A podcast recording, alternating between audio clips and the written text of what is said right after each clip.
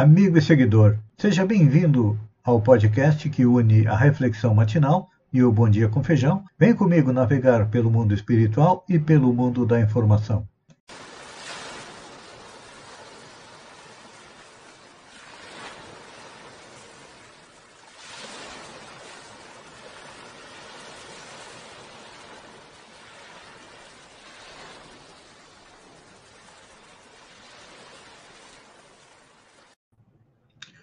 Olá, amigo e seguidor.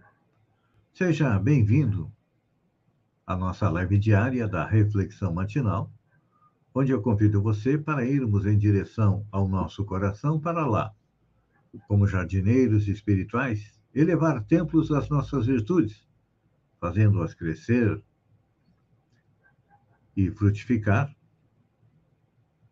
nos alimentando na jornada em busca da felicidade. E como estamos a caminho, ainda somos espíritos imperfeitos, que têm defeitos e vícios que precisamos arrancar do nosso coração. Só assim chegaremos à tão sonhada felicidade. Mas tem uns aí que estão tão fundamente enraizados que não conseguimos tirá-los neste momento. Então, vamos enterrá-los bem fundo e trabalhá-los numa próxima reencarnação. Nossa reflexão de hoje é ainda sobre o complemento da de ontem, que nós falávamos a respeito da ressurreição. Quando Marcos nos coloca que andem escarnecê-lo, cuspir nele, açoitá-lo e matá-lo. Mas depois de três dias ele ressuscitará. Realmente aconteceu.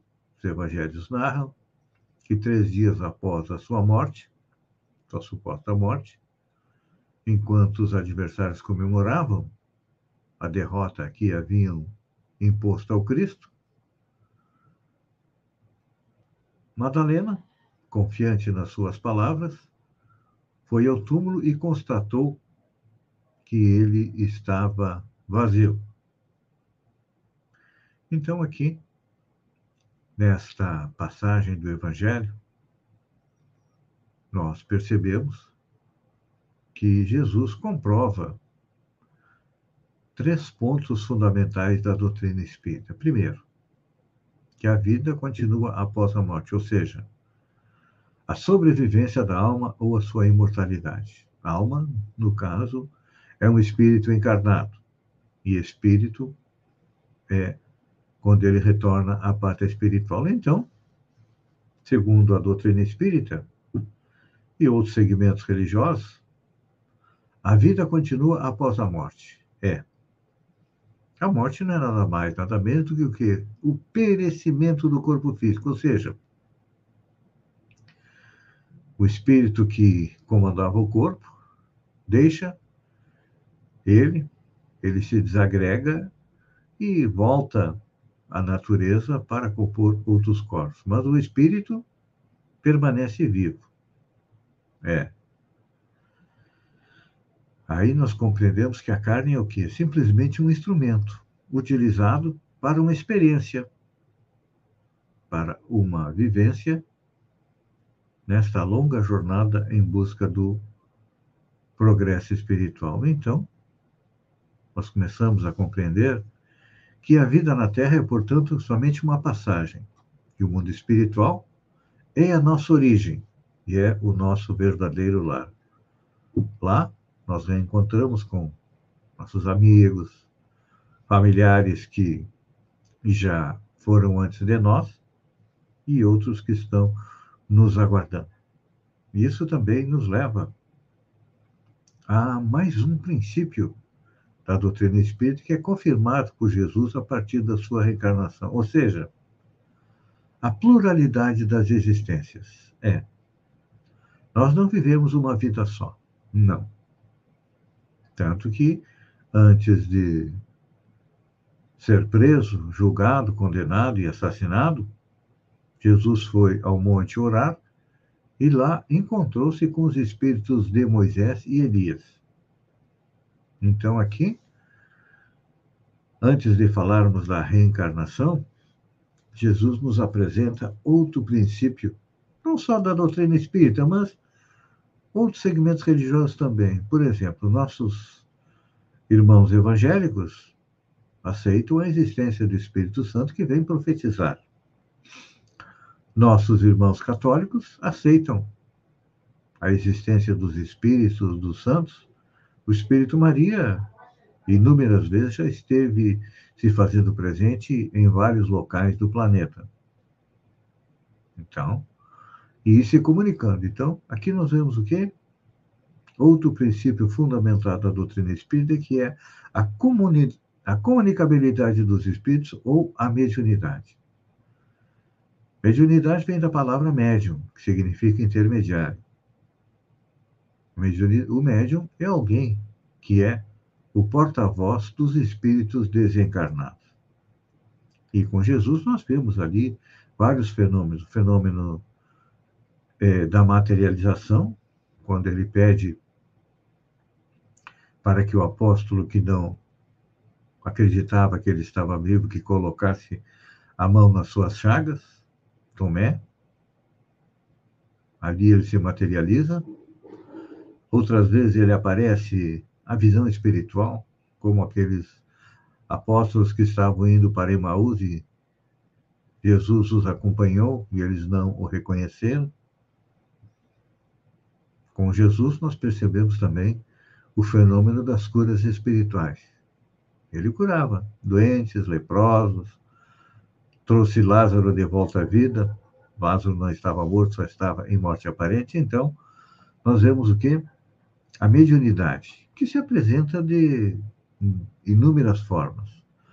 A mais corriqueira de todas é a psicofonia, ou seja, os espíritos falarem através de alguém ou através da psicografia, escreverem através do médium. E tudo isso nos leva à sobrevivência da alma, à comunicabilidade dos espíritos, a um terceiro princípio fundamental da doutrina espírita, que é a pluralidade das existências ou a reencarnação. E a reencarnação não é propriedade dos espíritas, não. A reencarnação já acompanha a humanidade desde o início dos tempos.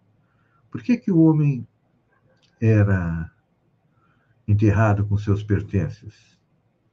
Porque acreditava que ele iria precisar disso numa nova vida. E a reencarnação é a maior, a melhor a mais completa prova do amor de Deus para com nós, nos dando sempre uma nova oportunidade para continuarmos a nossa evolução, porque ninguém consegue adquirir conhecimento e sabedoria numa encarnação só. São necessárias centenas, milhares de encarnações para que chegássemos até onde estamos aqui. E aqueles espíritos mais adiantados do que nós, os mestres da humanidade, os enviados de Jesus, é claro que tem mais encarnações do que nós, portanto, tem mais conhecimento e mais sabedoria do que todos nós. Então, e a reencarnação também nos mostra o porquê das diferenças entre os seres humanos. Por que, que uns nascem bons? Por que, que uns nascem maus? Por que, que uns têm problemas físicos? Por que, que uns têm problemas mentais? Somente a reencarnação pode nos esclarecer esse ponto. E Jesus é um belo exemplo de que estas verdades trazidas para a humanidade pela doutrina espírita são realmente as leis que regem o universo. Pense nisso, amigo e seguidor. Enquanto eu agradeço a você por ter estado comigo durante esses minutos, fiquem com Deus e até amanhã no amanhecer com mais uma reflexão matinal. Um beijo no coração e até lá, então.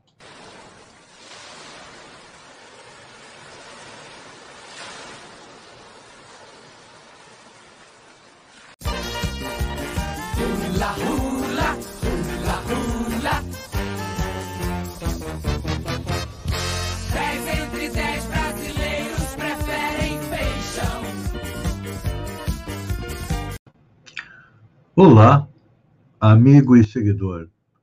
Seja bem-vindo a nossa live do Bom Dia com Feijão, onde eu convido você, vem comigo, vem navegar pelo mundo da informação, com as notícias da região, Santa Catarina, do Brasil e também do mundo. Começamos com minha querida e amada Balneário Gaivota. É, Balneário Gaivota tem um candidato a deputado estadual. Marcelo do Amaral Fontoura, do PRTB, vai disputar uma vaga na Assembleia Legislativa. Ele concorreu a prefeito na eleição de 2018. É uma jovem liderança política que está começando a trabalhar para tentar construir um mundo melhor. Carlos Moisés lidera a corrida eleitoral. O governador de Santa Catarina, Carlos Moisés, dos Republicanos, lidera a corrida, eleitoral no estado com 24, ou melhor, 25,4% das intenções de voto.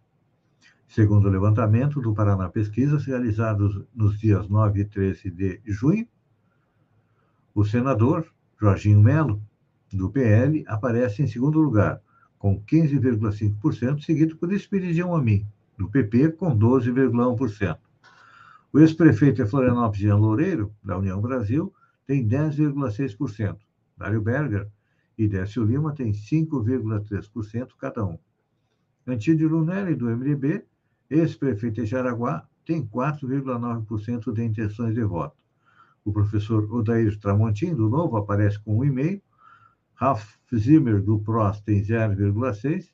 Brancos e nulos, ou nenhum, somam 9,1%. Eleitores que não sabem ou não responder são 9,7%. A pesquisa está registrada no Tribunal Superior Eleitoral sob o número SC 06333-2022 para os cargos de governador e senador. Olha só, Dia do Meio Ambiente em Sombrio.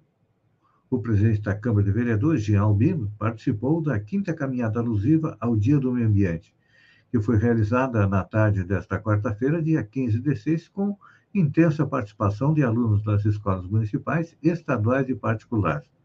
O ato teve seu encerramento na rua coberta, no centro do município. Falando em movimento antivacina, olhem só o resultado. Seis meses após a Anvisa autorizar a imunização de crianças de 5 a 11 anos, quase 40% delas não tomaram nenhuma das vacinas. Segundo dados do Ministério da Saúde, ou seja, 7 milhões e meio de meninos e meninas nesta faixa etária estão completamente desprotegidos. É, e olha, uh, os que foram totalmente vacinados são menos ainda, chega a 38% de crianças que tomaram as duas doses. Eu lembro de que antigamente era obrigatória a vacina quando o pai ia fazer a matrícula do filho na escola, era obrigado a apresentar a carteira com todas as vacinas. Agora, parece que o pessoal do movimento anti-vacina está dando degolhada, né? Falando em com dinheiro em caixa, a administração municipal de Maracajá, por meio da Secretaria de Meio Ambiente e Turismo, promoveu na tarde desta terça-feira dia 14 de 6, no Centro de Eventos do Girivás, no Parque Ecológico, leilão de 122 toneladas de materiais recicláveis de lixo domiciliar de Maracajá e bens inservíveis, veículos e maquinários.